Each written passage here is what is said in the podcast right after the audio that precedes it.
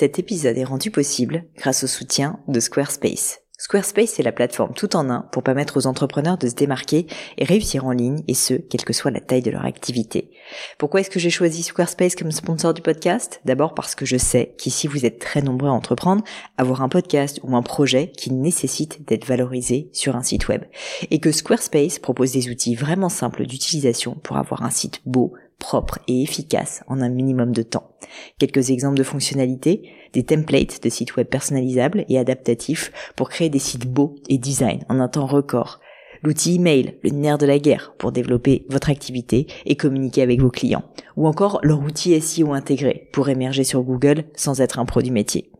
Alors si vous voulez donner à votre business toutes les chances de se développer, je ne peux que vous recommander d'aller sur le site squarespace.com. En plus, Squarespace vous offre moins 10% sur votre première commande de site web ou de domaine avec le code Pauline. N'hésitez pas et rendez-vous sur squarespace.com, code Pauline.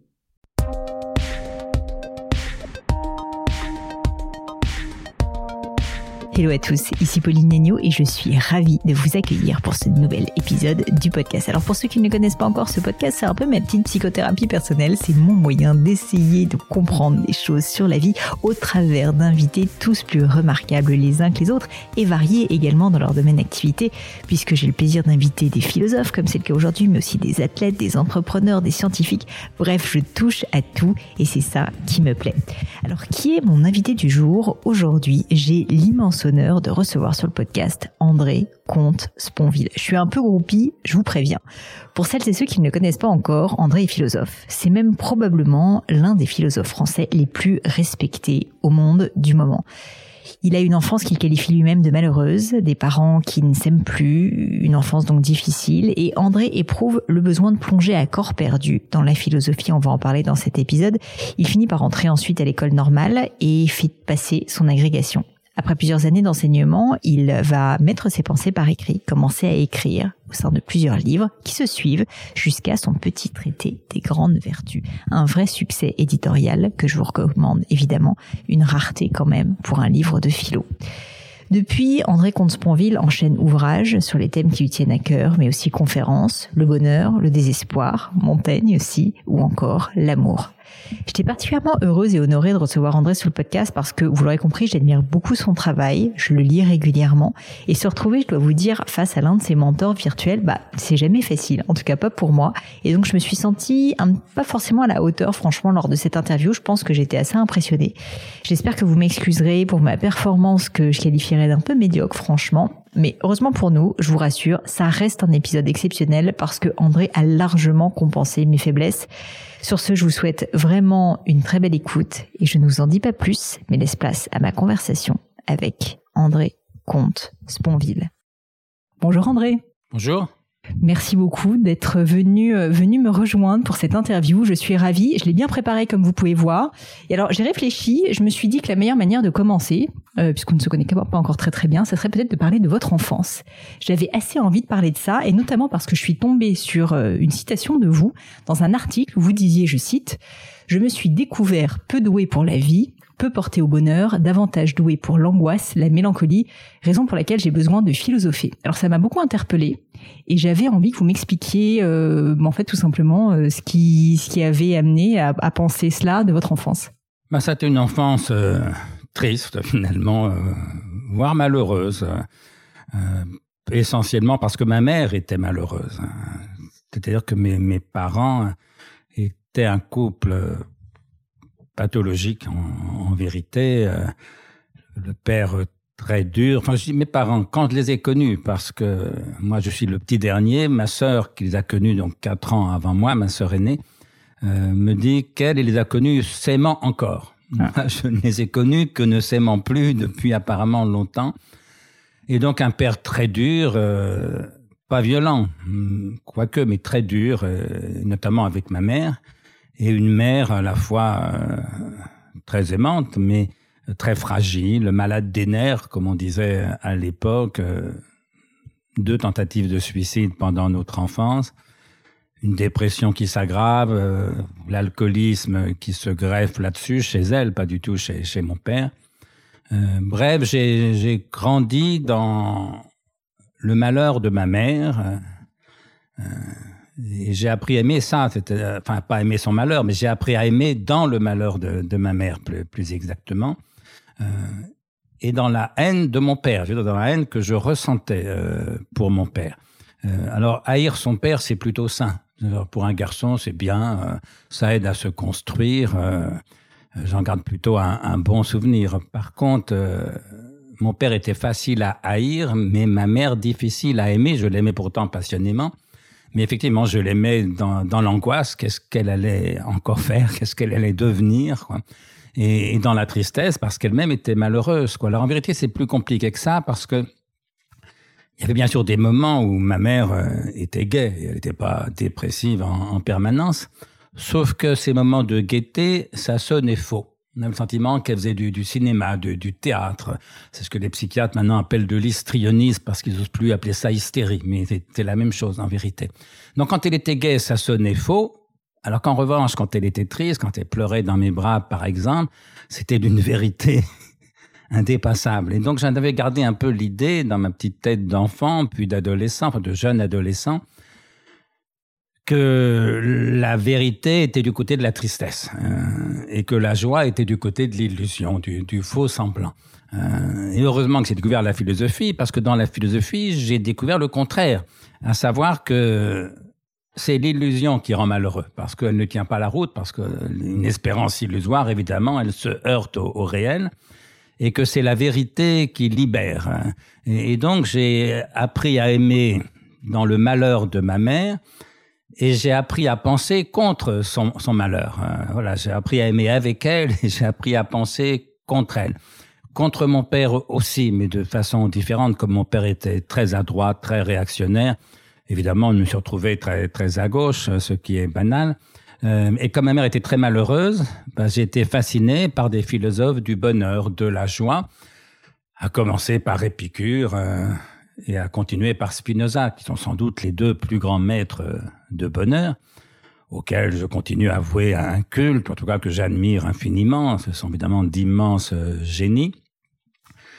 Mais ça m'a tellement frappé que j'y ai peut-être cru un peu trop. C'est-à-dire que j'ai pris les rêves de, sagesse d'Épicure et de Spinoza peut-être un peu trop au sérieux. J'y ai cru un peu trop, comme eux-mêmes euh, y croyaient sans doute. Euh, et heureusement que la vie, d'une part, euh, et Montaigne, d'autre part, m'ont appris à, à prendre du recul par rapport à ces idéaux de sagesse qui sont formidablement exaltants, mais qui ne tiennent pas vraiment la route, en tout cas à notre époque, en tout cas pour les gens qui sont comme moi. Il y a peut-être des gens plus doués pour le bonheur. Il y a sans doute des gens beaucoup plus doués pour le bonheur et pour la sagesse que moi. Mais moi, ça n'a pas été le cas. Et, et par exemple, je parlais d'Épicure que j'ai découvert à 18 ans, qui m'a fasciné, sur lequel j'ai beaucoup travaillé. Euh, à la fin de la lettre à Ménécée, qui est donc un petit traité de sagesse en cinq ou six pages, il faut dire à nos auditeurs que c'est un chef-d'œuvre absolu et que énoncer une sagesse en cinq ou six pages, c'est quand même un exploit rare. Donc, il faut absolument que nos auditeurs lisent cette lettre à Ménécée. Mais la lettre à Ménécée se termine de la façon suivante. Euh, Épicure écrit à son disciple Ménécée, médite mes leçons jour et nuit, et tout seul et avec ton semblable, et tu ne seras jamais troublé. Car tu vivras comme un Dieu parmi les hommes, car il ne ressemble en rien à un être mortel, celui qui vit parmi des biens immortels. J'avais 18 ans, ça me paraissait formidable, exaltant. Sincèrement, si je vous disais aujourd'hui à 69 ans, bien tassé, j'aurai 70 ans dans quelques semaines, si je vous disais, écoutez, je ne suis jamais troublé, je vis comme un dieu parmi les hommes, vous diriez, mais Comte-Sponville a pété les plombs. vous auriez évidemment raison. Ouais. Ça veut dire que la même leçon de sagesse formidablement exaltante à 18 ans, euh, à 50 ans, à 60 ans, à 70 ans, ça n'est plus possible. Euh, et c'est ce que Montaigne m'a aidé à penser. Parce que alors, la sagesse épicurienne, en grec, ça s'appelle ataraxia, traduit par ataraxie. Le A est privatif, ataraxia, ça veut dire sans trouble. Et donc, on pourrait dire c'est la sérénité. C'est l'absence de trouble qu'Épicure promet à son disciple à la fin de la lettre à Ménécée. Sauf que dans les essais, mais lu Montaigne 10 ou 15 ans, voire 20 ans après avoir lu Épicure, dans les essais, Montaigne écrit simplement ceci, ces choses tendres que la vie et aisé à troubler. tendre au sens de fragile, comme on dit un Hmm. bois tendre, une pierre tendre, hein. ces choses tendres que la vie est aisée à troubler. Autrement dit, mon cher Épicure dirait respectueux de Montaigne, qui adore Épicure, hein, mais ton ataraxie c'est bien joli, mais ça ne marche pas. Pourquoi? Mais parce que c'est chose tendre que la vie est aisée à troubler. Et effectivement, la vie m'a toujours troublé, je l'ai toujours trouvé euh, fragile. Et je pourrais dire la même chose à propos de, de Spinoza, dans, dans l'éthique, à la fin de l'éthique, là encore, le dernier Scoli, Spinoza explique que le sage n'est jamais troublé, ne cesse jamais d'être, euh, qu'il est d'une joie, d'une béatitude, comme dit euh, Spinoza, constante, et, que la part de lui qui mourra est comme rien par rapport à la part de lui qui ne mourra pas. Euh, sauf que la part de vous qui mourra, c'est vous. La part de vous qui ne mourra pas, c'est la vérité. Mais la vérité n'est pas vous, vous n'êtes pas la vérité. Et donc l'idée que le sage ne cesse jamais d'être, non pas au sens sur une vie après la mort, c'est pas ça le point de Spinoza, c'est qu'il vit l'éternité ici et maintenant, ce que là encore j'ai trouvé formidablement exaltant et que je continue de croire vrai d'un certain point de vue. Sauf que ça bute sur une expérience, donc là encore, Montaigne dit l'essentiel en une phrase, euh, dont je me suis fait une espèce euh, de maxime, euh, tout contentement des mortels est mortel pour dire l'impermanence, hein, comme on dit en Orient. là. Souvent, nos babacools euh, sont très contents de voir des maximes orientales sur l'impermanence, mais personne n'a dit la chose mieux que Montaigne. Mm. Tout contentement des mortels est mortel. Ou ailleurs, dans les essais, qui sera une réponse là, pour le coup à, à Spinoza, bien sûr que Montaigne et pour cause n'a pas lu, mais Montaigne écrit, pensant en l'occurrence aux stoïciens, mais on pourrait dire la même chose à, à propos de Spinoza. Tant sage qu'il voudra, mais enfin, c'est un homme. Qu'est-il plus caduque et plus de néant? Spinoza évoque le sage qui ne cesse jamais d'être, et Montaigne le renvoie à la caducité de tout. Tant sage qu'il voudra, mais enfin, c'est un homme. Qu'est-il plus caduque et plus de néant? Si bien que ça fait trois phases, si vous voulez, une espèce d'enfance malheureuse euh, où j'apprends à penser euh, contre mon père, avec ma mère, mais contre son malheur. Ça débouche sur une philosophie du bonheur, de la joie, de la sérénité, de l'amour aussi. Euh, et dont beaucoup de mes, mes livres sont nés de ça, finalement. Tout, que, tout en disant, et dès les premiers livres, que je savais bien que d'une part que je n'étais pas un sage, ça va de soi, mais que la sagesse est un idéal et qu'au fond, les idéaux, par définition, n'existent pas dans, dans, dans la vie réelle. Mais enfin, euh, progressivement, je me suis quand même écarté de, de ces programmes de sagesse exagérément ambitieux d'Épicure et de Spinoza euh, pour penser avec Montaigne ce que j'appelle une sagesse de second rang, c'est-à-dire une sagesse à la montagne. Autrement dit, une sagesse pour ceux qui ne sont pas des sages, au sens où Épicure ou Spinoza euh, pensaient l'être, une sagesse pour ceux qui ne sont pas des sages, qui n'envisagent même pas de le devenir, mais qui ont la sagesse au moins de l'accepter. Hmm. Et cette sagesse de second rang, Montaigne encore génialement et en même temps simplement la résume en une phrase à la fin des essais. Pour moi donc, j'aime la vie. Pour moi donc, j'aime la vie. Et c'est la seule sagesse, au fond, euh, qui ne mente pas. Et c'est la seule dont nous ayons besoin, une sagesse pour ceux qui ne sont pas sages, parce que ceux qui sont sages, par définition, n'ont plus besoin de, de sagesse. Mais moi qui ne suis pas un sage, j'ai besoin de cette sagesse de, de second rang. Pour moi donc, j'aime la vie. Ça veut dire que la vraie sagesse, pour Montaigne, mais donc aussi pour moi, euh, c'est pas l'amour du bonheur. Pas besoin d'être sage pour aimer le bonheur. N'importe quel crétin est capable d'aimer le bonheur, évidemment. La vraie sagesse, ça n'est même pas l'amour de la sagesse. N'importe quel philosophe, pas besoin d'être sage pour aimer la sagesse. Il suffit d'être philosophe. Philosophia en grec, ça veut dire l'amour de la sagesse. Sauf que la vraie sagesse pour Montaigne et pour moi, ce n'est pas l'amour du bonheur, ce n'est pas l'amour de la sagesse, c'est l'amour de la vie. Heureuse ou malheureuse, sage ou pas, et bien sûr, aucune vie n'est heureuse ou sage euh, dans son entier. Si bien qu'au bout du compte, euh, et pas loin de la fin de ma vie selon toute euh, vraisemblance, j'ai fini par me rapprocher de la sagesse en cessant d'y croire. Parce que je crois être beaucoup plus sage aujourd'hui que du temps où je fantasmais la sagesse absolue d'un Épicure ou d'un Spinoza. Comment continuer euh, Comment continuer après euh, tout ça Je c'est drôle le mot que j'avais envie d'évoquer avec vous maintenant, c'était le mot liberté, parce qu'on a beaucoup parlé de bonheur et euh, quand j'ai posé cette première question sur votre enfance, au final, bah voilà, on est rentré tout de suite sur le sujet du bonheur. Et pourtant, pour avoir lu certains de vos écrits, pour vous suivre beaucoup, j'ai la sensation que la valeur de liberté est aussi également très importante pour vous, en tout cas cette notion. Et en fait, je me suis posé beaucoup de questions à titre personnel sur le lien entre bonheur et liberté, justement. Donc, je voulais avoir un peu votre point de vue là-dessus, parce que j'ai la sensation que la liberté est aussi quelque chose qui est très important à vos yeux. Est-ce que la liberté est compatible avec le bonheur? Est-ce que finalement, chercher cette liberté, c'est une manière d'être heureux? Est-ce que est-ce que c'est quelque chose de complètement différent?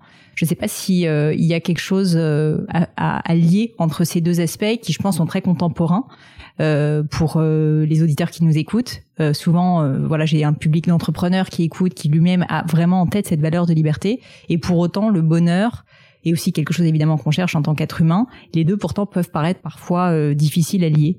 Bah, disons d'abord qu'il est plus facile d'être heureux dans la liberté que dans l'oppression ou, ou l'esclavage. Euh, et puis disons ensuite que ce mot de liberté, il a deux sens très différents. Euh, il y a ce qu'on appelle la liberté d'action dans, dans, les manuels de, de terminal ou la liberté au sens politique, ce qui revient un peu au même, c'est-à-dire la capacité de faire euh, tout ce que les lois autorisent ou, ou n'interdisent pas. Et donc, en ce sens, on est plus libre dans une démocratie libérale euh, comme la France aujourd'hui, même si les contraintes sanitaires ont fortement réduit et à mon avis exagérément réduit nos, nos libertés, mais en gros on n'est plus libre dans une démocratie libérale bien sûr que dans un État totalitaire ou, ou tyrannique. Liberté d'action, mais il y a aussi la liberté de penser, euh, qui est autre chose. Je pense que ce qu'il y a de libre en nous, c'est la raison. Là, pour le coup, je resterai Spinoza, c'est-à-dire que quand vous faites une démonstration mathématique, pour autant que vous la compreniez, vous êtes préservé de tout déterminisme, que vous soyez d'origine bourgeoise ou prolétarienne, française ou chinoise, homme ou femme, jeune ou, vieille, névrosé ou pas névrosé. Si vous comprenez la démonstration, vous pensez librement et nécessairement. Et cette conjonction de la liberté et de la nécessité, c'est le secret évidemment et de Spinoza et de la raison, de la raison en général et de Spinoza en particulier. Enfin, il y a la liberté de la volonté. Euh, et là, c'est plus compliqué, parce que c'est ce qu'on appelle le libre arbitre, autrement dit, comme dit mon maître Marcel Conche, le pouvoir indéterminé de se déterminer soi-même. Par exemple, je suis venu chez vous à, votre invitation, dont, je vous remercie. J'ai accepté librement, personne ne m'y contraignait, on était en, démocratie, euh, personne ne m'empêchait de venir, mais dans quelle mesure la volonté, ma volonté quand j'ai accepté, était-elle libre ou, ou déterminée? Euh, en vérité, c'est indécidable. Il y a mmh. mille raisons qui ont fait que j'ai accepté. Il y a peut-être quelques raisons qui auraient pu faire que, que, que je refuse. Euh, et voilà, moi, ce que je crois, euh, c'est que pour être absolument libre, parce que pourquoi je suis venu? Si on résume tous les déterminismes qui pèsent sur moi, mon inconscient, mon milieu social, mon éducation, mes relations, etc., en gros, j'ai accepté parce que j'étais moi. Voilà. Un autre, sans doute, aurait, aurait refusé. Oui, mais quand ai-je choisi d'être moi? Jamais. Voilà. Autrement dit, aussi libre que je sois de vouloir, et je veux, je suis libre de vouloir, puisque je veux ce que je veux. Le problème, c'est que je vous mets au défi de vouloir autre chose que ce que vous voulez. Donc, je veux nécessairement ce que je veux. Le principe d'identité, de ce point de vue, est une contrainte bien plus forte encore que le principe de causalité. Donc, tous mes choix dépendent de l'individu que je suis. Or, je n'ai jamais choisi d'être celui que je suis. Sartre écrit que tout individu est un choix absolu de soi. Euh, c'est une sottise. Euh, je n'ai jamais choisi d'être moi. Euh, si l'homme est libre, c'est qu'il n'est d'abord rien, écrit Sartre. Mais il n'a pas eu d'enfant. Mais il n'y a pas besoin d'avoir un enfant, il suffit de voir un nouveau-né pour comprendre qu'il n'est pas d'abord rien. Il est d'abord ça, comme dirait Freud, c'est-à-dire un corps avec euh, des centaines, milliers d'années de passé génétique euh, derrière lui. Voilà.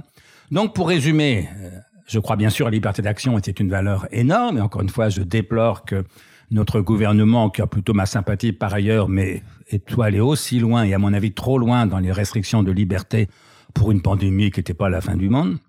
Enfin, liberté d'action, je suis bien sûr pour. La liberté de la raison, à mon avis, c'est un point essentiel pour tout intellectuel. Liberté de penser, la liberté de l'esprit, euh, comme on dit. Quant au libre arbitre, euh, je n'y crois pas. Autrement dit, je dirais volontiers, euh, décalquant une formule que Simone de, Beauvoir a popularisée, mais qu'elle empruntait à Erasme, en vérité, euh, on ne naît pas libre, on le devient. Voilà. Et donc moi, le grand concept, c'est pas le libre arbitre, qui pour moi n'est qu'une illusion. Le grand concept, c'est la libération. plus on comprend les déterminismes qui pèsent sur soi-même, plus on s'en libère au moins en partie. Et surtout, plus on se sert de sa raison, qui elle n'est soumise à aucun déterminisme externe, parce qu'elle est soumise tout entière à sa nécessité interne, plus on se sert de sa raison, plus, plus on est libre. Et donc, en effet, la liberté est quelque chose qui m'importe euh, énormément. Est-ce qu'à titre personnel, vous avez euh, réussi à vous libérer justement de certains déterminismes que vous aviez? J'ai le sentiment que oui, mais en vérité, là, c'est un petit peu euh, indécidable, si vous voulez, parce que m'arrive de, de, me demander, si je prends l'exemple de, de, la politique, si vous voulez, moi j'ai eu 16 ans en 68. C'est une chance, parce que c'était merveilleux. J'étais laissé à Paris, on ne peut pas rêver mieux. Euh, mais du coup, je me suis réveillé, euh, j'étais totalement apolitique, euh, le 30 avril, si vous voulez. Et je me suis réveillé comme des centaines de milliers de jeunes gens euh, d'ultra-gauche vers le 13 mai au matin, si vous voulez, à cause des violences policières sur les premières barricades. Mon meilleur ami, Jean Salem, était le fils d'Henri Alec, héros du mouvement de libération algérienne, torturé par les paras français militant communiste. Donc mon meilleur ami était militant communiste.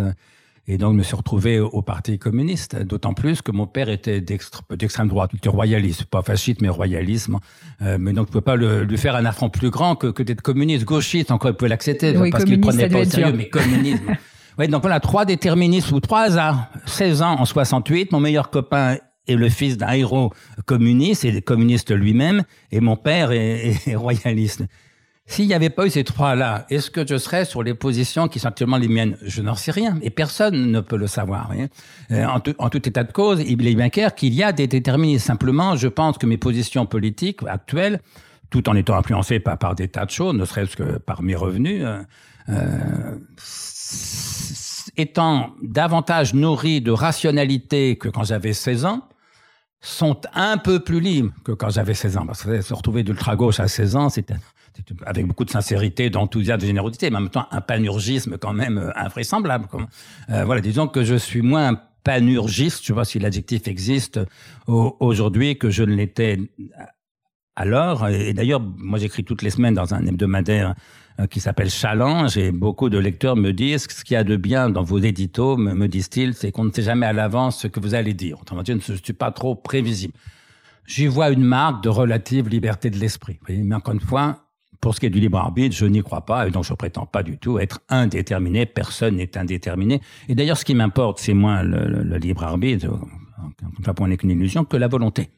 Mon maître Marcel Conge définissait très joliment et fortement le libre arbitre comme le pouvoir indéterminé de se déterminer soi-même. Moi, je définis la volonté comme le pouvoir déterminé de se déterminer soi-même. Faire preuve de sa détermination. Ça, ça m'importe beaucoup plus. Et je crois être quelqu'un d'assez volontaire de, ce point de vue.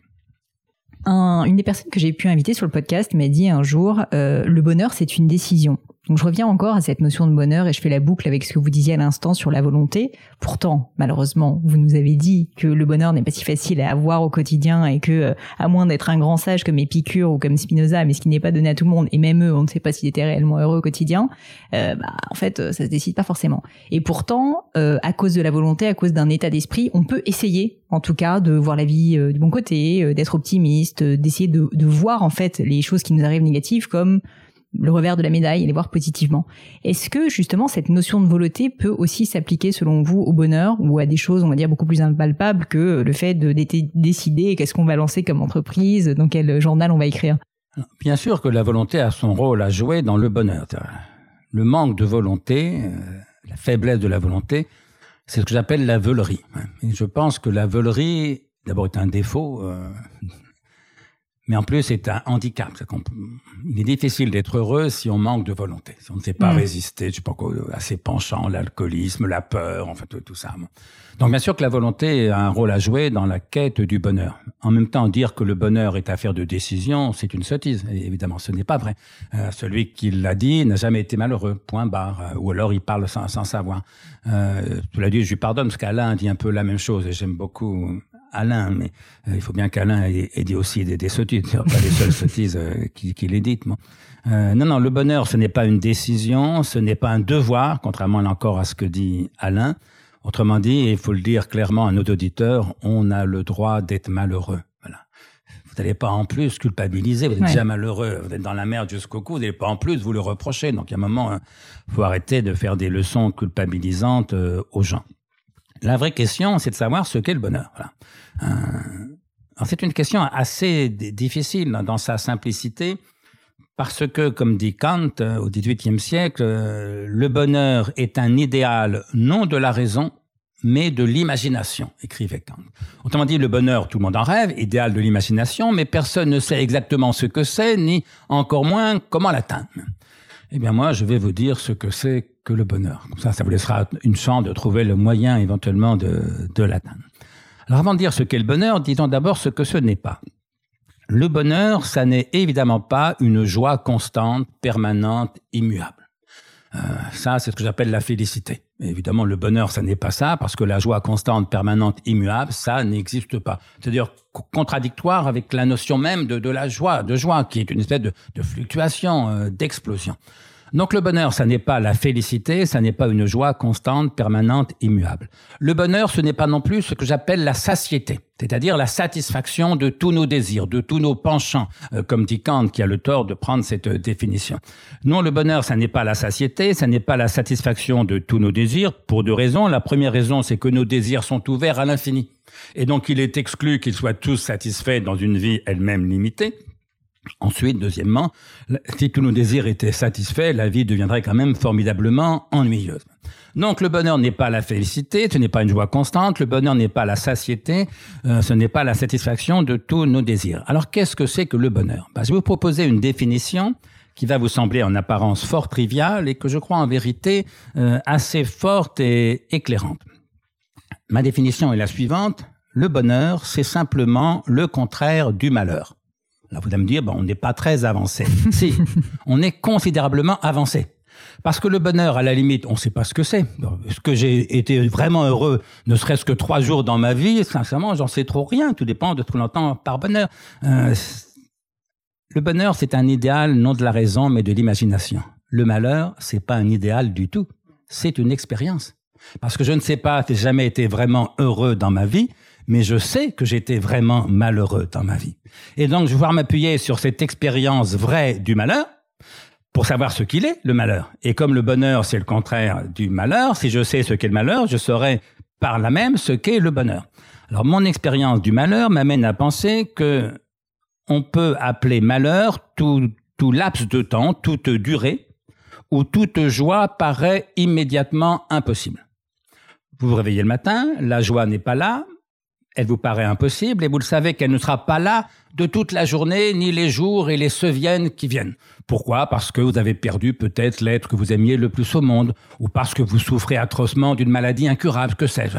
Toute joie vous paraît immédiatement impossible. Vous êtes malheureuse. Le bonheur, disais-je, c'est le contraire du malheur. Bah, si le malheur, c'est tout laps de temps où toute joie paraît immédiatement impossible, j'appelle bonheur tout laps de temps, toute durée, où la joie paraît immédiatement possible. Pas toujours réel, ne rêvez pas, ça c'est la félicité, ça n'existe pas, mais immédiatement et continuellement possible. Par exemple, vous réveillez le matin.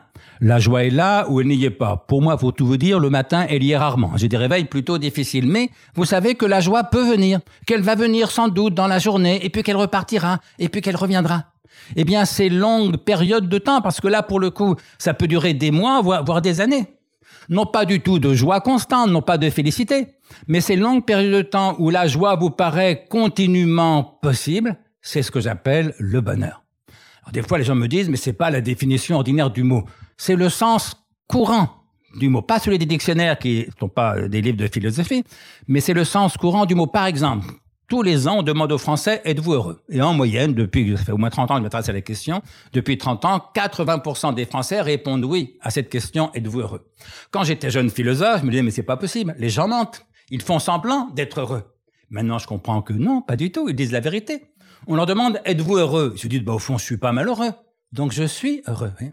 Si bien que cette définition que je donne, qui a l'air triviale, mais qui en vérité ne l'est pas tant que ça, elle correspond effectivement à l'usage ordinaire du mot bonheur. Un philosophe n'est pas là pour changer le sens euh, des mots, si vous voulez. Et quand les dictionnaires vous disent que le bonheur, c'est un état de complète satisfaction, Vous croyez qu'il y a 80% des Français qui sont complètement satisfaits? Bien sûr que non, il suffit de lire les journaux pour voir que c'est pas le cas, vous voyez. Et donc ma définition est bien plus proche de l'expérience réelle des gens euh, que celle euh, des dictionnaires.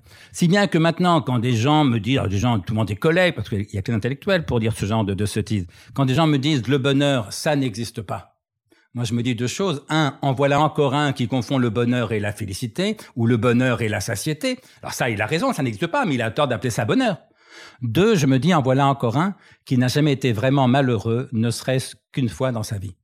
Parce que ceux qui ont été vraiment malheureux au moins une fois dans leur vie, ils savent au moins par différence que le bonheur aussi existe. Le bonheur, c'est simplement quand on n'est pas malheureux.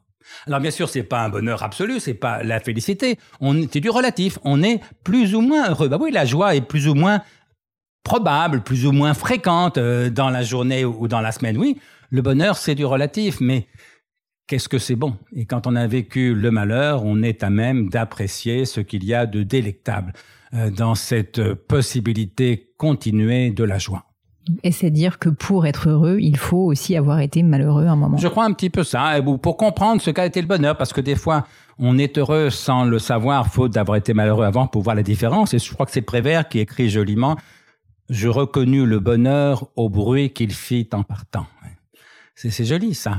Et oui, un peu comme Camus à la fin de, j'allais dire du mythe de Sisyphe, non, à la fin de l'étranger. Euh, l'étranger dit, alors il est condamné à mort dans sa cellule. Hein, il dit alors je compris que j'avais été heureux et que je l'étais encore. Mais voilà, pour comprendre qu'on est heureux ou qu'on l'a été, encore pour savoir ce que c'est que le bonheur, pour savoir ce que c'est que le bonheur, donc pour comprendre ma définition, il faut la comprendre en tout cas de l'intérieur, il faut avoir été malheureux au moins une fois dans sa vie. J'ai euh, vu en regardant votre parcours que vous aviez euh, perdu la foi à 18 ans. Euh, alors peut-être au travers de cette période communiste aussi, j'imagine, qui, qui a dû être liée à ça. Euh, mais que vous aviez malgré tout gardé une forme de spiritualité laïque. Euh, je parle pas énormément de spiritualité sur le podcast, mais je trouvais que c'était un terme euh, intéressant, justement, le terme de spiritualité laïque, parce que je pense qu'aujourd'hui, on vit euh, dans une société où, justement, il y a beaucoup plus beaucoup de foi, euh, foi en tout cas dans des religions communes, et parfois il y a un manque de spiritualité, de pourquoi, de recherche en fait d'autres choses. Euh, et donc je voulais savoir si vous pouviez me parler de ça, m'expliquer qu'est-ce que ça veut dire une spiritualité laïque et comment est-ce qu'on peut réussir ou est-ce que c'est souhaitable de, de, chercher quelque chose d'autre, euh, peut-être justement le bonheur, mais une forme de spiritualité sans être religieuse? Alors, d'abord, moi, je ne parle pas de spiritualité laïque, je parle de spiritualité athée. Sans Dieu. Parce que laïque, tout le monde est laïque, sauf les fanatiques mais, ou les intégristes. Mais euh, Monseigneur Lustiger se disait laïque. Mon ami Abdenour Bidar, qui est musulman, se dit laïque. Ils ont raison l'un et l'autre. Ils sont laïques au même sens que moi. Ils sont pour la séparation de l'Église et de l'État. Mais l'État n'a pas de spiritualité. Autrement dit, la, la laïcité, c'est pas une philosophie, c'est pas une métaphysique, c'est hmm. une façon de vivre ensemble. Moi, il se trouve que je suis athée. Je ne crois en aucun Dieu. Alors, je peux résumer ma position en trois qualificatifs. On viendra à la spiritualité juste après. Moi, je me définis comme athée, non dogmatique et fidèle. Alors, expliquons rapidement chacun de ces trois mots. Alors, athée, c'est le plus simple. Je suis athée parce que je ne crois en aucun Dieu. Pourquoi athée non dogmatique. Athée non dogmatique parce que je reconnais évidemment que mon athéisme n'est pas un savoir. Pour l'excellente raison que personne ne sait, au vrai sens du verbe savoir, si Dieu existe ou pas. Je le dis dans mon livre L'esprit de l'athéisme, si vous rencontrez quelqu'un qui vous dit je sais que Dieu n'existe pas, ce n'est pas d'abord un athée, c'est d'abord un imbécile. La vérité, c'est qu'on ne sait pas. Et si vous rencontrez quelqu'un qui vous dit je sais que Dieu existe, c'est un imbécile qui a la foi et qui sottement prend sa foi pour un savoir. Parce qu'il a la foi, ça me gêne aucunement, mais qu'il prenne sa foi pour un savoir, c'est une double erreur. Hmm. Philosophique, il confond deux notions différentes. Croire et savoir, c'est pas la même chose. Et théologique, puisque la foi, en bonne théologie, en tout cas chrétienne, c'est une grâce que le savoir, bien sûr, ne saurait être. Donc voilà, athée non dogmatique, ça veut dire je ne sais pas si Dieu existe ou non, mais je ne suis pas pour autant agnostique, parce que je crois qu'il n'existe pas. je ne suis pas comme l'agnostique qui coche la case sans opinion. Moi, j'ai une opinion bien ferme, bien arrêtée hmm. sur l'existence de Dieu. Mon opinion, ma conviction, c'est que Dieu n'existe pas, mais je reconnais que ça n'est pas un savoir. Autrement dit, il n'y a pas de preuves.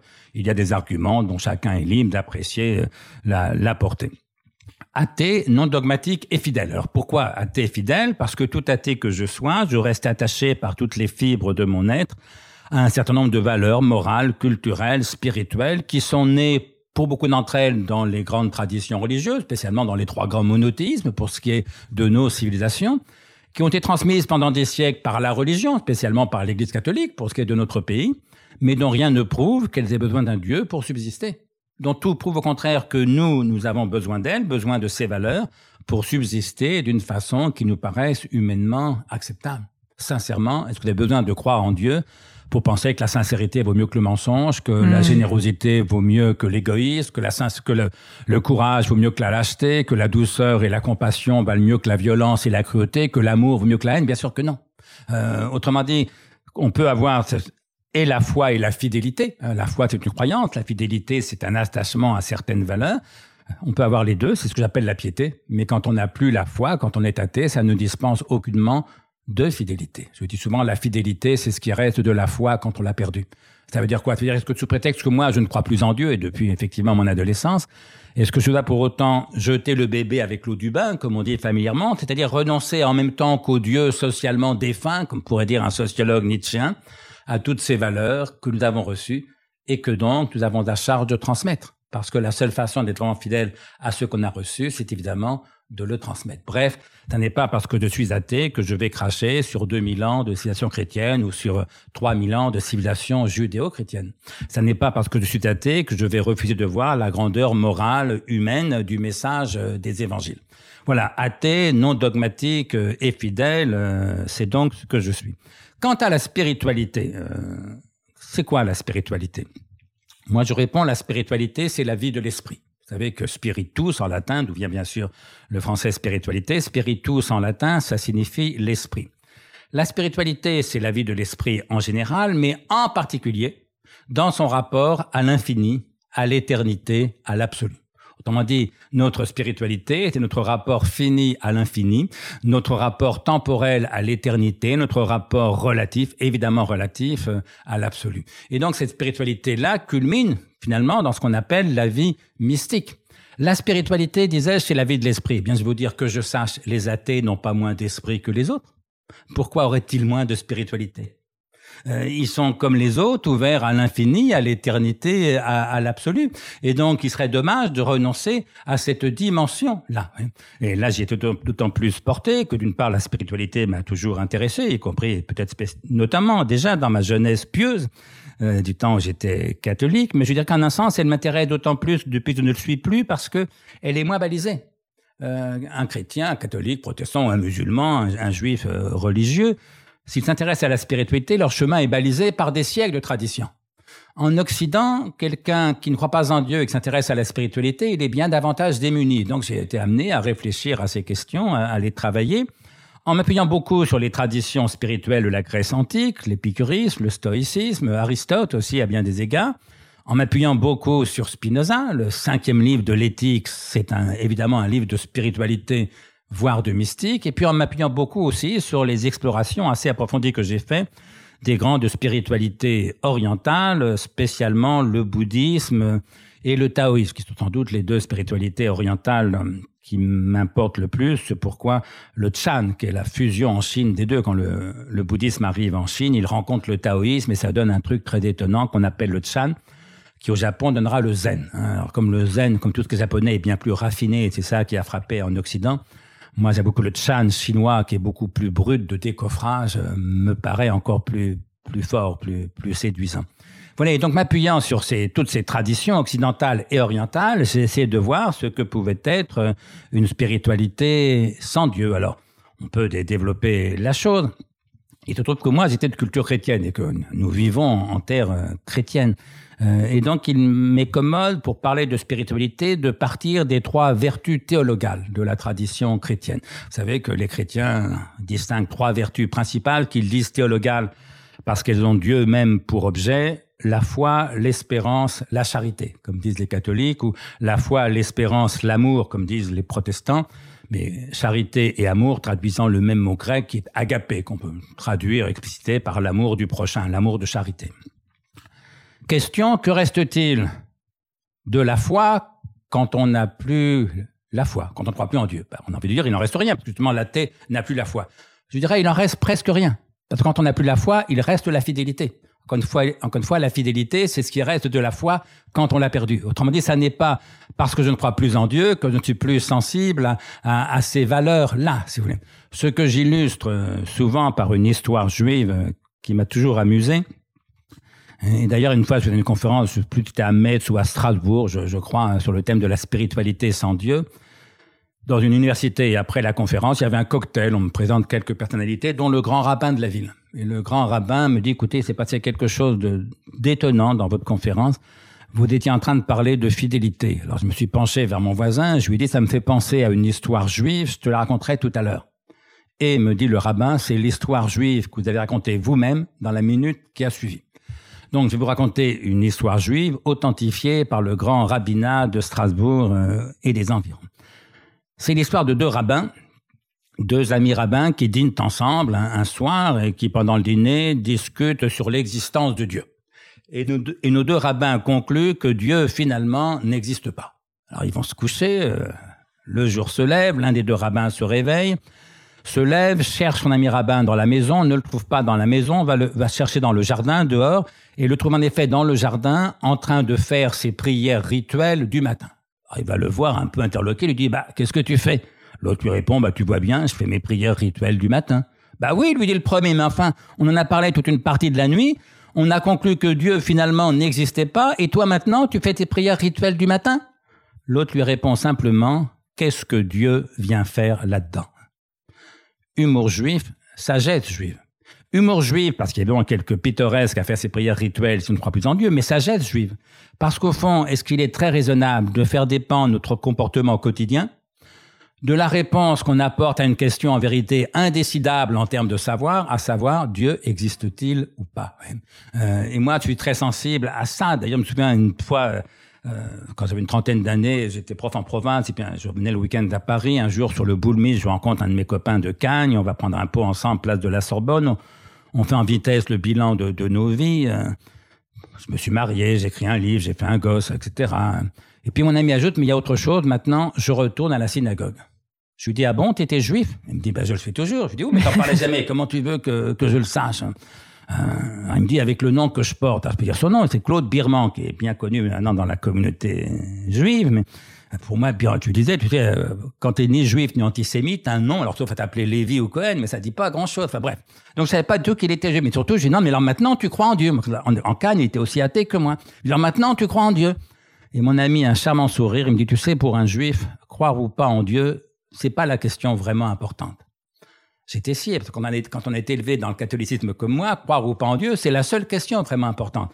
Et mon ami m'explique que pour un juif, comme il disait, il n'y a pas lieu de faire dépendre toute sa vie et surtout l'éducation qu'on donne à cet enfant de la réponse qu'on apporte à une question là encore indécidable en termes de savoir, Dieu existe-t-il ou pas Et de m'expliquer, là la formule n'est pas de lui, mais elle est bien connue, que le juif, me dit-il, c'est pas celui dont les parents sont juifs, c'est celui dont les enfants sont juifs. Autrement dit, celui qui a transmis ce qu'il a reçu. Bref, ce que j'appelle la fidélité vers l'amont, c'est exactement la transmission vers l'aval.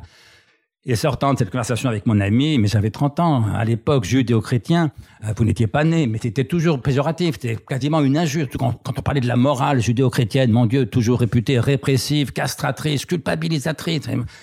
Et tout d'un coup, mais au fond, il a raison, ces valeurs qu'on a reçues. Et en plus, moi j'étais jeune père de famille, il faut bien qu'on les transmette à notre tour. C'est pourquoi il m'arrive de, me définir comme goy assimilé. D'abord pour faire chier les antisémites, mais aussi parce que je suis très attaché à, cette idée-là. Je dirais pas à la tradition juive en particulier, mais à l'idée qu'on doit transmettre euh, les valeurs euh, qu'on a reçues de façon critique. Mais justement, l'esprit critique fait aussi justement partie de ces valeurs dont nous avons hérité. Donc ça veut dire qu'une spiritualité sans Dieu, c'est une spiritualité de la fidélité plutôt que de la foi. Ça, pour moi, c'est un, point décisif, et ça, c'est le côté goy assimilé. Ça, c'est vraiment, je crois, au cœur de la tradition juive. Deuxième vertu théologale, l'espérance. Évidemment, là, on peut croire, bah, il, a, il, a, plein d'espoir, il a beaucoup de choses de l'espérance. Oui, bien sûr, il peut espérer qu'il fera beau le week-end prochain. Il peut espérer qu'il va gagner au loto. Il peut espérer que la gauche ou la droite, selon ses préférences, va gagner les prochaines élections présidentielles. Bien sûr. Sauf que tous ces espoirs, aussi légitimes, anecdotiques ou dérisoires qu'ils soient, viennent tous buter sur ce qu'André appelait le fond très obscur de la mort. Autrement dit, qu'il fasse beau ou pas le week-end prochain, que vous gagnez ou pas au loto, que la gauche ou la droite emporte les prochaines élections, ça ne changera rien d'essentiel au fait que nous allons tous crever. Autrement dit, pour l'athée, tout espoir, y compris légitime, vient buter sur le fond très obscur de la mort, autrement dit, sur un horizon de désespoir. Bref, j'ai fini par penser que Pascal, euh, qui est sans doute de tous les auteurs celui dont je me sens le plus proche, il m'arrive de me définir comme quoi mais plus souvent comme pascalien athée. C'est sans doute la définition qui me, me correspond le plus intimement en, vérité.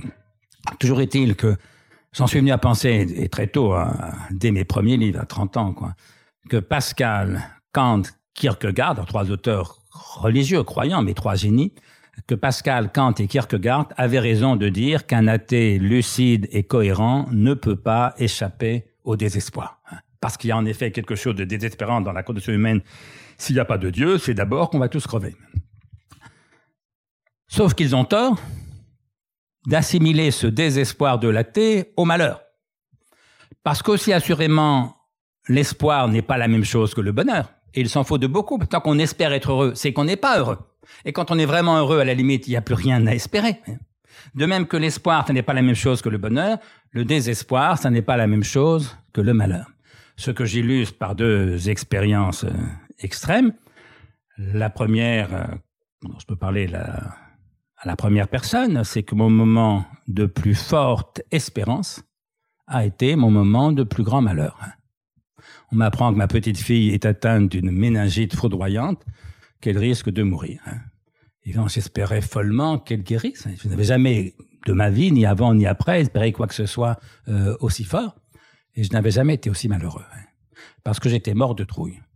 Parce que Spinoza l'a dit, il y a bien longtemps que je l'avais lu à l'époque, il n'y a pas d'espoir sans crainte, ni de crainte sans espoir. Et donc vivre dans l'espoir, c'est vivre dans la peur. Euh, et voilà. Et donc, ma plus grande espérance, mon plus grand espoir a été mon moment de plus grand malheur, ce qui donne tort à Pascal, Kant et Kierkegaard. Et puis, l'autre, expérience extrême, mais beaucoup plus banale et moins tragique, mais c'est mes moments de plus grand bonheur. C'est justement des bonheurs, des moments où je n'espérais rien. Ça peut être un moment quasiment extatique euh, parce qu'on écoute tout d'un coup une œuvre de Mozart en concert. En l'occurrence, tel que le Quatuor Köchel 421. Ça peut être euh, une expérience sexuelle un peu intense. Hein. Euh, qu'est-ce qu'on espère quand on est en train de faire l'amour hein? Si vous espérez l'orgasme ou, que l'autre va jouir, sincèrement, c'est moyen moyen comme euh, satisfaction érotique. Non, non, les vraiment délicieux, c'est ceux où on n'espère rien, hein. même pas que ça dure, parce qu'on sait bien que ça ne durera pas. ou simplement une promenade, seul ou avec votre meilleur ami, vous ne désirez rien d'autre que le pas que vous accomplissez au moment où vous l'accomplissez. Vous n'espérez rien, puisque ce pas, il n'y a pas l'espérer. Vous, vous l'accomplissez en acte euh, au présent. Voilà. Donc, mon moment de plus grand espoir a été mon moment de plus grand malheur. Et mes moments les plus heureux ont été des moments où je n'espérais rien. Il se trouve que ça, je l'avais compris avant de perdre euh, notre fille, parce que euh, j'avais déjà commencé ce livre que j'ai appelé Traité du désespoir et de la béatitude j'ai essayé de montrer que justement, euh, le désespoir, un, fait partie de la condition humaine, du moins pour tous ceux qui ne croient pas en Dieu. Deux, c'est que c'est au cœur de ces désespoirs-là qu'il faut trouver un certain bonheur. Ce que Camus, au fond, a très bien dit, hein, il n'est pas possible de penser l'absurde, écrit Camus, là c'est dans le mythe de Sisyphe, il n'est pas possible de penser l'absurde sans avoir envie d'écrire un traité du bonheur. Mais oui, il a raison, bien sûr. Euh, s'il y avait une vie après la mort, la question d'être heureux ici maintenant n'aurait pas d'importance. Mais s'il n'y a pas de vie après la mort, ça devient beaucoup plus important. Et puis surtout, euh, donc je voulais montrer avec les, avec les stoïciens, avec Spinoza, s'il n'y a pas d'espoir sans crainte ni de crainte sans espoir, c'est-à-dire que le sage qui par définition vit sans peur, la sérénité, il vit aussi sans espoir. Euh, et j'en ai retrouvé, j'étais en train de terminer ce gros traité du désespoir et de la béatitude, 700 pages, je vais être à la page 680. Puis je voulais vérifier une référence, je prends un bouquin de Mircea Eliade sur le yoga en l'occurrence, et je tombe sur une phrase vieille de 28 siècles, qui était le résumé exact, mais en trois lignes, du livre de 700 pages qu'avec ma, mon abondance de paroles tout occidentale, j'étais en train de terminer. C'est une phrase du Samkhya Sutra, donc l'une des, grandes traditions spirituelles de, l'Inde antique, mais citant lui-même le Mahabharata, donc le livre immémorial de, de la spiritualité hindoue. Le Samkhya Sutra écrit ceci Seul le désespéré est heureux. Citation du Mahabharata. Car, car l'espoir est la plus grande souffrance et le désespoir la plus grande béatitude. Fin de citation. Seul le désespéré est heureux, car l'espoir est la plus grande souffrance et le désespoir la plus grande béatitude. Et j'étais en train de terminer un livre de 700 pages qui s'appelait Traité du désespoir et de la béatitude, qui essayait exactement de penser ça. J'en ai bien sûr été en rien déçu, bien au contraire. J'ai toujours dit à mes étudiants, vous savez, quand vous avez une idée que vous pensez que personne ne l'a jamais eue, il y a tout lieu de penser que c'est une sottise. Donc là, j'étais rassuré. Puis quand même, le Samkhya Sutra et le Mahabharata, c'était pas rien. C'est pas nul, oui. Euh, voilà, et donc j'ai été amené à penser cette euh, spiritualité-là. Donc pour résumer, pardon d'être un peu long, mais une spiritualité sans Dieu, c'est une spiritualité de la fidélité plutôt que de la foi, et de l'amour plutôt que de l'espérance. Parce que s'il y a rien à espérer, tout est à aimer. Alors le paradoxe, c'est que ceux qui m'ont aidé à comprendre ça, c'est deux auteurs chrétiens. J'étais en train, un peu plus tard, euh, j'étais en train d'écrire mon petit traité des grandes vertus, donc dans les années 90, et je reprends euh, la question des vertus théologales. Euh, alors évidemment, je, je citais l'épître aux Corinthiens de saint Paul, hein, épître aux Corinthiens 1, 13. C'est le texte fameux qu'on appelle l'hymne à la charité, où saint Paul explique qu'il y a ces trois choses, comme il dit, qu'on appellera plus tard les trois vertus théologales, la foi, l'espérance, l'amour, ou la foi, l'espérance, la charité. Saint Paul nous dit la plus grande des trois, c'est l'amour, c'est la charité. Sauf que Saint Paul ajoute, tout le reste passera, la charité seule ne passera pas. J'avais entendu ça dix fois, vingt fois, cent fois à la messe dans mon adolescent. Ça m'avait jamais posé aucun problème. Heureusement qu'il y a des génies pour nous aider à réfléchir. C'est que Saint Augustin, relisant cette phrase, tout d'un coup se dit, mais ça veut dire quoi ça? Tout le reste passera, la charité seule ne passera pas. Est-ce que ça veut dire que la foi passera? Est-ce que ça veut dire que l'espérance passera? Et Saint Augustin, avec le mélange de génie et de courage qui le caractérise, dit exactement, oui, ça veut dire ça. La foi passera, écrit Saint Augustin, parce que dans le royaume, au paradis, il y aura plus lieu de croire en Dieu, puisqu'on sera en Dieu. Ce sera plus la foi, ce sera la vision béatifique, comme disent les théologiens. Et l'espérance passera, parce que dans le royaume, au paradis, par définition, il n'y a plus rien à espérer.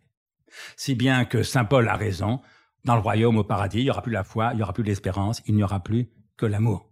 Eh bien, j'ai envie de dire que pour l'athée fidèle que je suis, le royaume, c'est ici et maintenant. Voilà.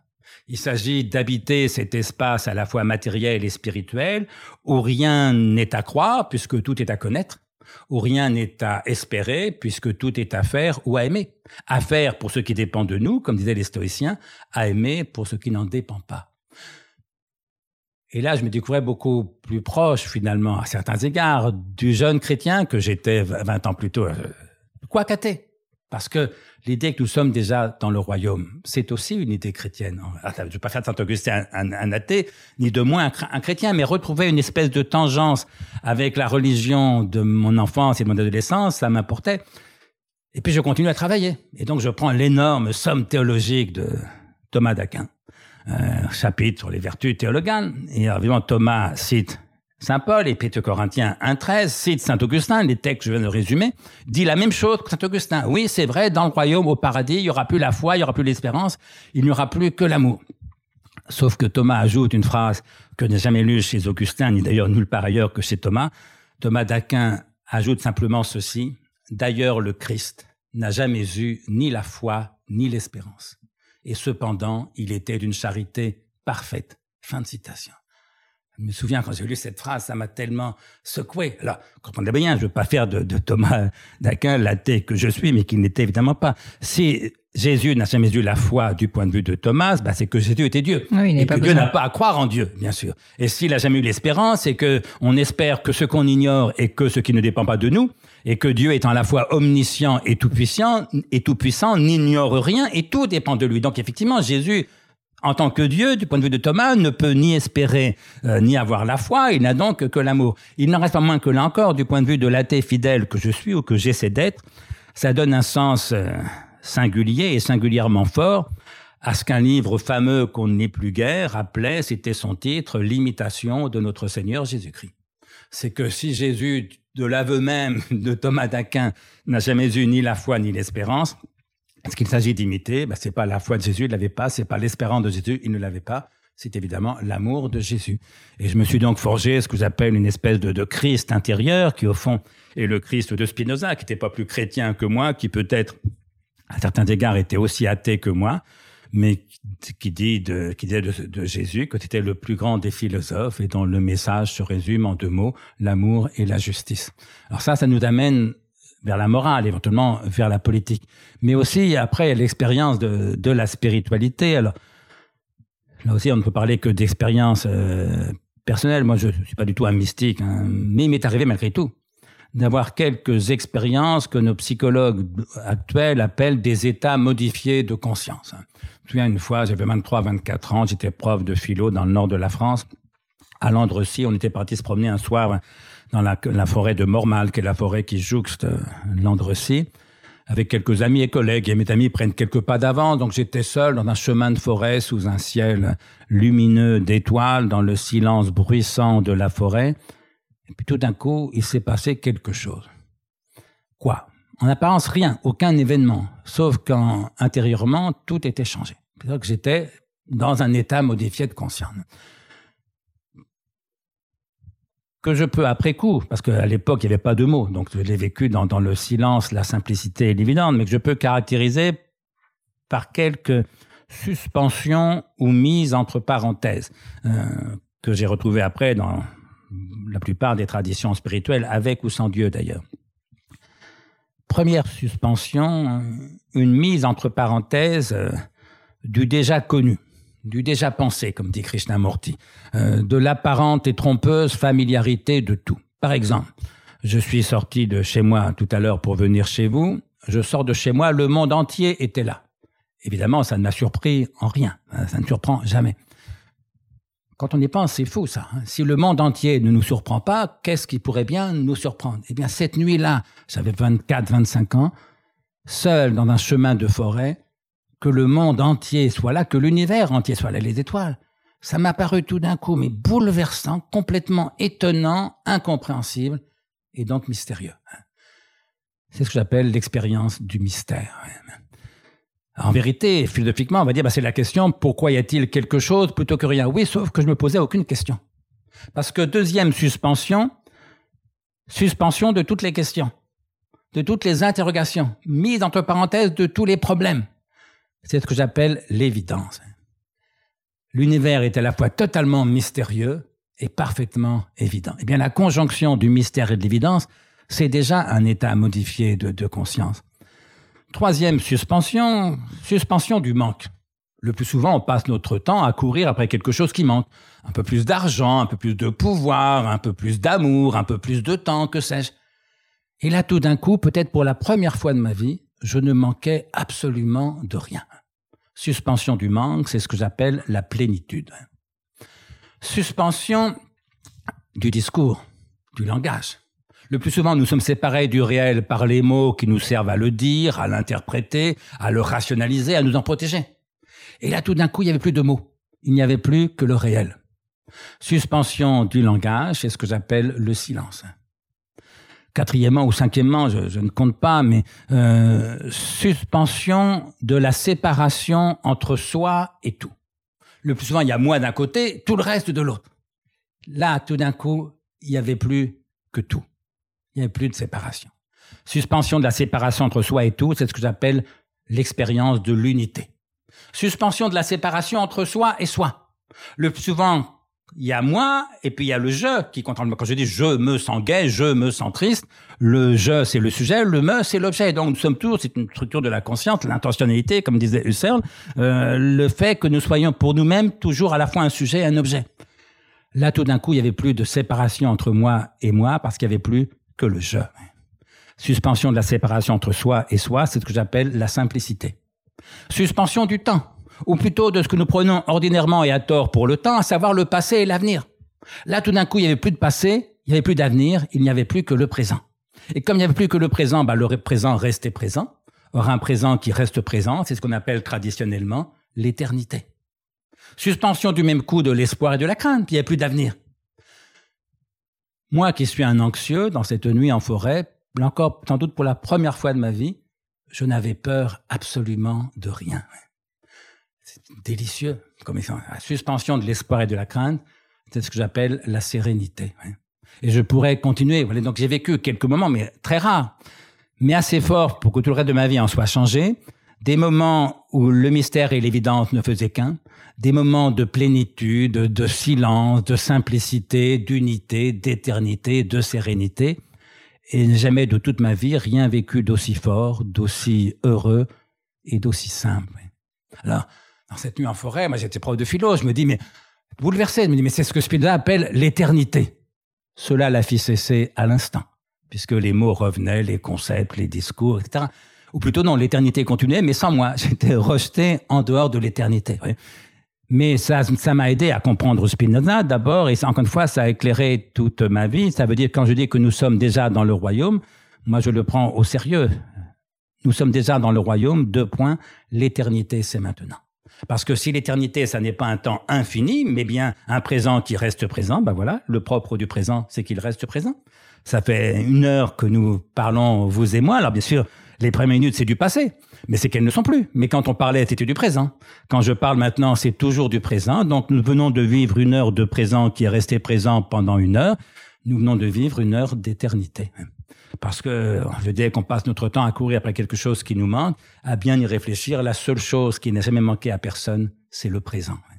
Ça, c'est très étonnant. On manque souvent de temps, mais le temps qui manque, évidemment, c'est l'avenir. Vous courez pour attraper votre temps, va vous manquer deux minutes d'avenir.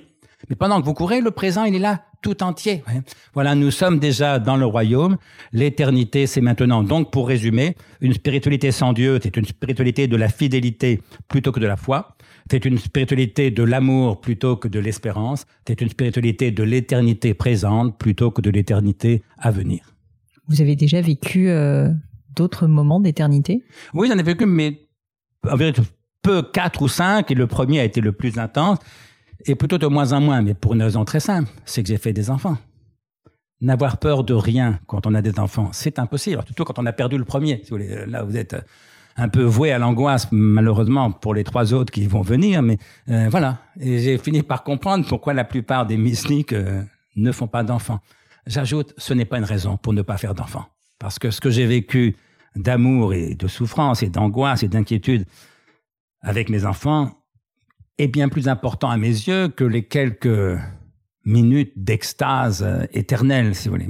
Euh, mais en même temps, voilà, ces minutes d'extase ou d'enstase, comme pourrait dire l'extase, c'est la rencontre avec le tout autre, l'enstase dans les traités de mystique comparée, c'est plutôt la fusion dans le tout même. Hein. C'est une spiritualité de l'immanence plutôt que de la transcendance.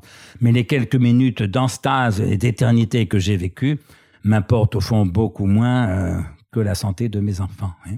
Euh, et c'est pour ça que la première mère venue, pour peu qu'elle soit aimante, mais elles le sont presque toutes, même mal, la mienne était pathologique, mais très aimante. Mais la première mère venue, le premier père venu, s'il est capable d'aimer, était de plus en plus le cas de la plupart d'entre eux, m'apporte bien plus que les plus grands des mystiques. Mais les deux messages ne s'annulent pas. Les deux messages ne, ne s'annulent pas. Alors on peut conclure, si vous voulez, euh, la phrase la plus difficile dans, Spinoza, qui est peut-être l'auteur que j'ai le plus travaillé, mais il y a une phrase qui m'a donné un mal fou. À la fin de l'éthique, Spinoza a écrit que la béatitude, donc l'expérience de l'éternité, euh, pas la, pas la félicité, hein, pas une joie constante, permanente, immuable, hmm. une joie éternelle, ici et maintenant éternelle. Pas après la mort, non, ici et maintenant éternelle. Spinoza écrit dans l'éthique exactement ceci.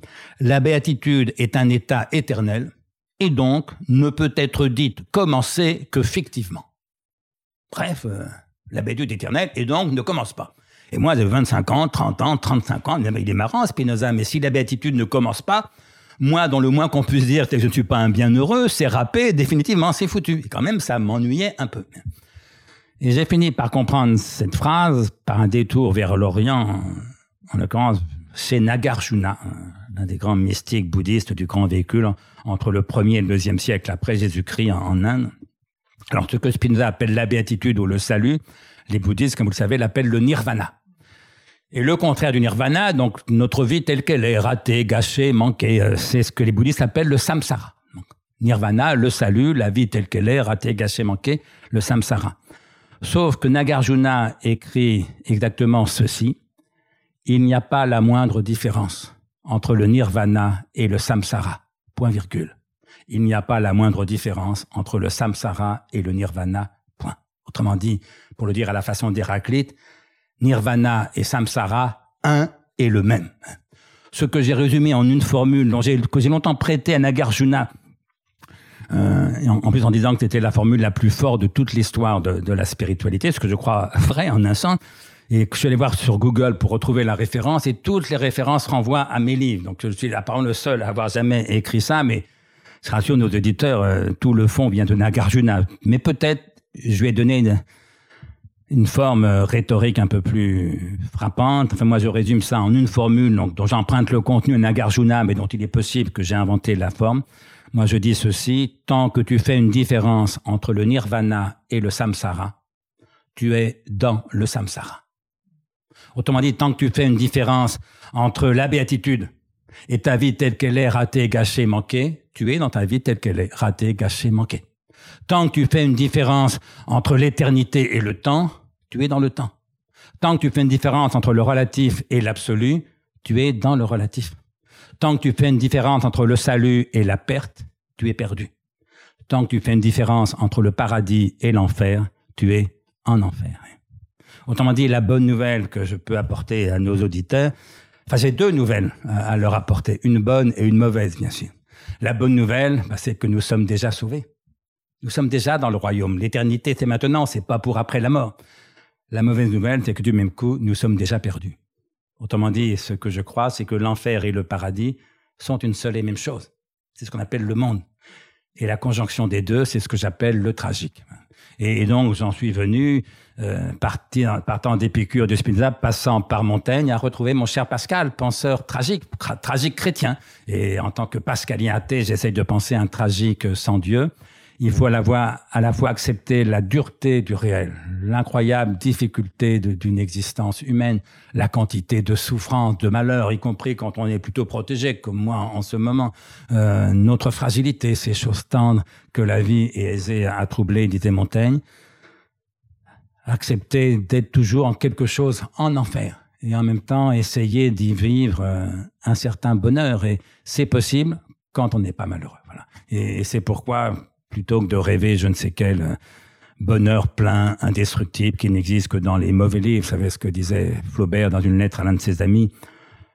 Ce redoutable petit mot, bonheur, qui fit couler tant de larmes. Et les gens se disent, mais je suis pas heureux, ils pleurent. Mais... Tant qu'on n'est pas malheureux, c'est bien, c'est bien. Voilà. Tant qu'on n'est pas malheureux, on est heureux. Donc ça veut dire que plutôt que de courir après le bonheur, mieux vaut combattre le malheur. Et maintenant, quand les journalistes m'invitent pour parler du bonheur, j'ai envie de leur dire, écoutez, il y a des sujets tellement plus importants. Ne vous souciez-vous un peu moins de votre bonheur, souciez-vous un peu plus de votre travail, de vos enfants, de la justice, de la paix, de, l'environnement. Euh, et vous verrez que le bonheur viendra par surcroît, avec un peu de chance, ou vous manquera moins s'il ne vient pas. Et là, on peut terminer dans une phrase d'Alain que pour le coup, je crois juste et belle. Alain écrivait Le bonheur est une récompense qui vient à ceux qui ne l'ont pas cherché. André, pour terminer, j'ai toujours quelques petites questions personnelles que j'aurais assez envie de vous poser. La première, c'est est-ce que dans votre vie personnelle, professionnelle, vous auriez vécu un grand échec? Non, j'ai vécu de grands deuils. Hein, ma mère qui s'est suicidée, euh, ma petite fille euh, qui est morte, des amis très chers qui sont morts euh, récemment, notamment Zvetan Todorov et Jean Salem, que j'évoquais, mon jeune copain communiste de mes 16 ans. Euh, non, non, j'ai vécu des deuils, des échecs, au fond, enfin de grands échecs, non. Euh, sincèrement, je, je, je n'en vois pas. Euh, mais voilà, j'ai vécu des souffrances, j'ai vécu des angoisses. Euh, oh, j'aurais bien évoqué l'échec de mon couple, puisque je suis divorcé de la mère de, de mes enfants, et au fond, c'est un échec, mais c'est un échec, on a le droit de, de, se séparer. Et puis on peut dire au moins qu'elle et moi, nous avons réussi notre divorce, ce qui n'est déjà pas si mal. Ce qui est assez rare. S'il y avait quelque chose à refaire dans votre vie, qu'est-ce que vous referiez différemment? Oh, bah il y a des choses un peu anecdotiques, mais importantes. Je ferais du grec, ce que je n'ai pas fait. Je bosserais davantage à l'école, notamment en, anglais, etc. Bon. Euh, moi, j'étais un mauvais élève, enfin très médiocre, très indiscipliné, jusqu'à ce que je découvre la philosophie. Quoi. Moi, J'étais un bon élève à partir de la terminale, mais pas pas avant. Donc je, je travaillerai, euh, je travaillerai davantage. Hein. Euh, mais sinon, non, je pense euh, que je vivrai pour l'essentiel de la même façon. Quoi. Vous nous avez cité énormément de très belles phrases. Euh, Est-ce qu'il y a quand même une maxime, des mots de sagesse, une citation particulière qui, pardon, vous tient particulièrement à cœur, qui est vraiment la citation qui Il y en a une qui est de moi que j'ai écrite il y a pas longtemps. Et ça m'arrive de noter des, des aphorismes sur un, c'est un papier euh, il y a une formule qui m'a toujours à, la fois amusé et agacé, c'est va au bout de tes rêves. Les gens vous prennent ça comme vraiment le fond du fond de la, Alors pourquoi est-ce qu'elle vous agace Dites-moi? C'est parce que c'est idiot. La plupart de nos rêves sont eux-mêmes idiots. Donc aller au bout d'un rêve idiot, c'est une idiotie. c'est sûr. En plus, ça vous les gens au malheur. Parce que le gamin de 7 ans qui veut être footballeur pro, en gros, il y a trois garçons sur quatre à 7 ans qui veulent être footballeur pro. C'est à leur rêve. Ils seront jamais footballeurs pro. Et donc aller au bout de leur rêve, ça veut dire les enfermer dans le malheur. Le gamin à 14 ans, quand il comprend qu'il ne sera jamais footballeur pro, il a déjà raté sa vie. Il a 14 ans, il a déjà raté sa vie. Et puis il y a des rêves euh, coupables à la limite. On peut avoir des, rêves de, meurtre, euh, que sais-je. Et puis surtout, ce qui compte, c'est pas les rêves, c'est la vie réelle. Hein.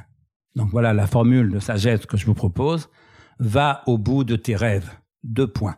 Réveille-toi. Celle-là, j'en suis assez content. Elle est pas mal. Il y en a une deuxième qui est beaucoup moins formule de sagesse, mais qui m'amuse parce que ça correspond à mon âge. Vous savez, le, le, publicitaire imbécile, Seguela, enfin, monsieur, je sais pas, je le connais pas, mais il y a une, formule imbécile qu'il a dit, à 50 ans, si t'as pas une Rolex, c'est que tu as raté ta vie. Comme c'est très bête, on va essayer de faire un peu moins bête.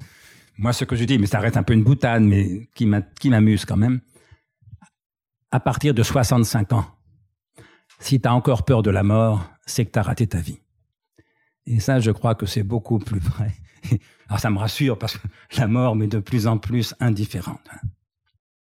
Une autre question, est-ce que vous avez une croyance qui est controversée? Ce que j'entends par là, alors euh, ça peut être le Covid justement, mais une, euh, une idée reçue, euh, on va dire pas universellement partagée, mais qui est largement partagée par le public, à laquelle vous ne croyez pas une seconde, sur laquelle vous êtes plutôt d'ailleurs bah, pas d'accord. On peut prendre l'exemple de, à travers de toutes mes idées, parce qu'en philosophie, par définition, il n'y a pas de consensus, donc on pourrait prendre n'importe laquelle de, de mes thèses, notamment plusieurs de celles que j'ai soutenues là.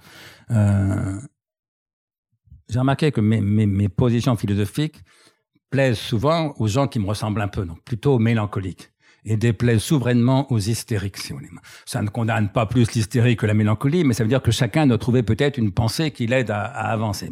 Et donc, on pourrait prendre n'importe laquelle de mes propositions, et des gens, évidemment, que ça va choquer. Mais parlons un peu de l'actualité récente ou du passé très récent. J'ai choqué en disant que cette pandémie de, de, de Covid-19, méritait bien sûr notre prudence, hein, qu'il fallait évidemment respecter les gestes barrières, se faire vacciner dès qu'on peut. Je suis bien sûr vacciné, etc. Mais je trouvais que la peur, notamment suscitée par les médias, était exagérée. Euh, parce que finalement, euh, il y a eu 64 000 morts euh, en France en 2020, donc la première année. 64 000 morts de trop, c'est triste, mais enfin, il meurt tous les ans plus de 600 000 personnes en France. Et je me hmm. demande pourquoi les 64 000 morts de la Covid étaient une catastrophe et que les 600 000 autres, tout le monde euh, s'en fout. D'autant plus que les morts de la Covid, leur moyenne d'âge au moment du décès est de 81 ans. Et donc j'ai choqué en disant que c'est que bien sûr tous les êtres humains sont égaux en droit et en dignité, mais que toutes les morts ne se valent pas. Voilà la formule que je fais. Toutes les morts ne se valent pas. Pourquoi? Mais parce qu'il est évidemment beaucoup plus triste de mourir à 20 ou 30 ans que de mourir à 69 ans, c'est mon âge, ou à 81 ans, c'est l'âge moyen des décès euh, de, de, de, la Covid-19. Et que j'ai pu choquer, ça en dit long sur ce que j'appelle le sanitairement correct. Parce qu'au fond, je disais, mieux vaut mourir vieux que jeune. Genre de banalité à peu près indépassable. Scandale, il a osé dire que toutes les morts ne se valent pas. Eh bien, je l'assume, toutes les morts ne se valent pas. Et donc, la priorité des priorités, c'est de protéger les plus fragiles, c'est-à-dire les plus jeunes.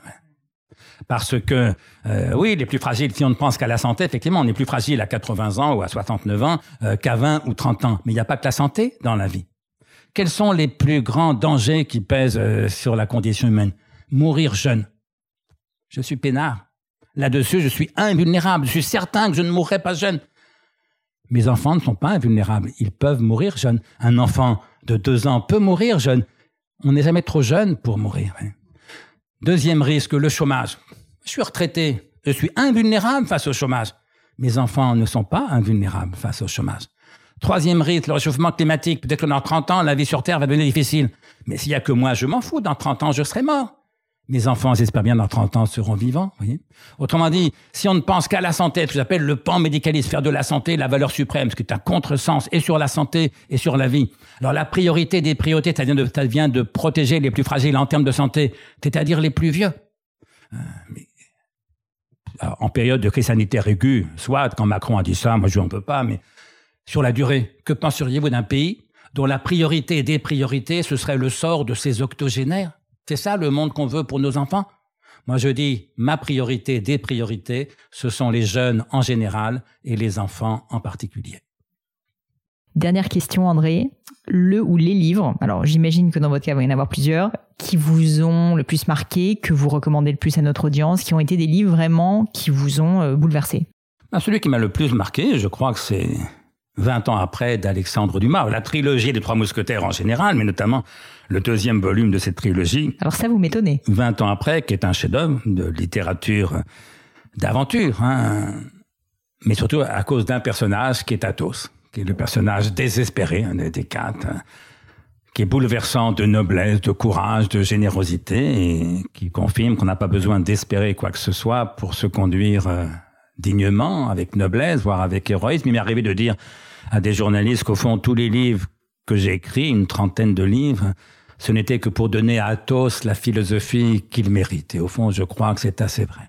Euh, et si j'ai voulu être romancier quand j'étais jeune, c'est entre autres, que je lisais beaucoup, notamment parce que Dumas, j'ai lu tous les Dumas à l'époque, surtout les Trois Mousquetaires et maintenant après, mais j'ai lu les uns les autres. Ça m'avait donné follement envie de devenir écrivain. Et puis, deuxième livre qui m'ont découragé de devenir écrivain. J'ai eu le malheur, l'erreur de lire le même, de lire le même été. Euh, Mort à crédit de, de Céline et La recherche du temps perdu de Proust. Et là, je me suis dit, je ne serai jamais à la hauteur. Et donc, j'ai renoncé à devenir romancier. Alors qu'en philosophie, je me sentais moins incapable. Vous sentiez plus à l'aise bah, Quand même, face à Pascal ou... Je me sentais plus à l'aise. Et puis après, ben, trois livres de philosophie, enfin quatre. Le plus beau de tous, c'est pas celui dont je me sens le plus proche, mais je pense que le plus beau livre de philosophie de tous les temps, c'est Les Méditations métaphysiques de Descartes. Euh, qui est bouleversant de beauté, de génie, de, de profondeur, et avec lequel je ne suis d'accord en rien. Mais c'est ça, j'allais dire. Euh, c'est pas la question. Ça, les gens qui ne savent admirer que ce avec quoi ils sont d'accord, ce sont des imbéciles. Et puis trois livres dont je me sens beaucoup plus proche euh, les essais de Montaigne, l'éthique de, de, Spinoza et les pensées de, de Blaise Pascal. Euh, Pascal étant de très loin celui dont je suis, pour mon malheur, psychologiquement le plus proche.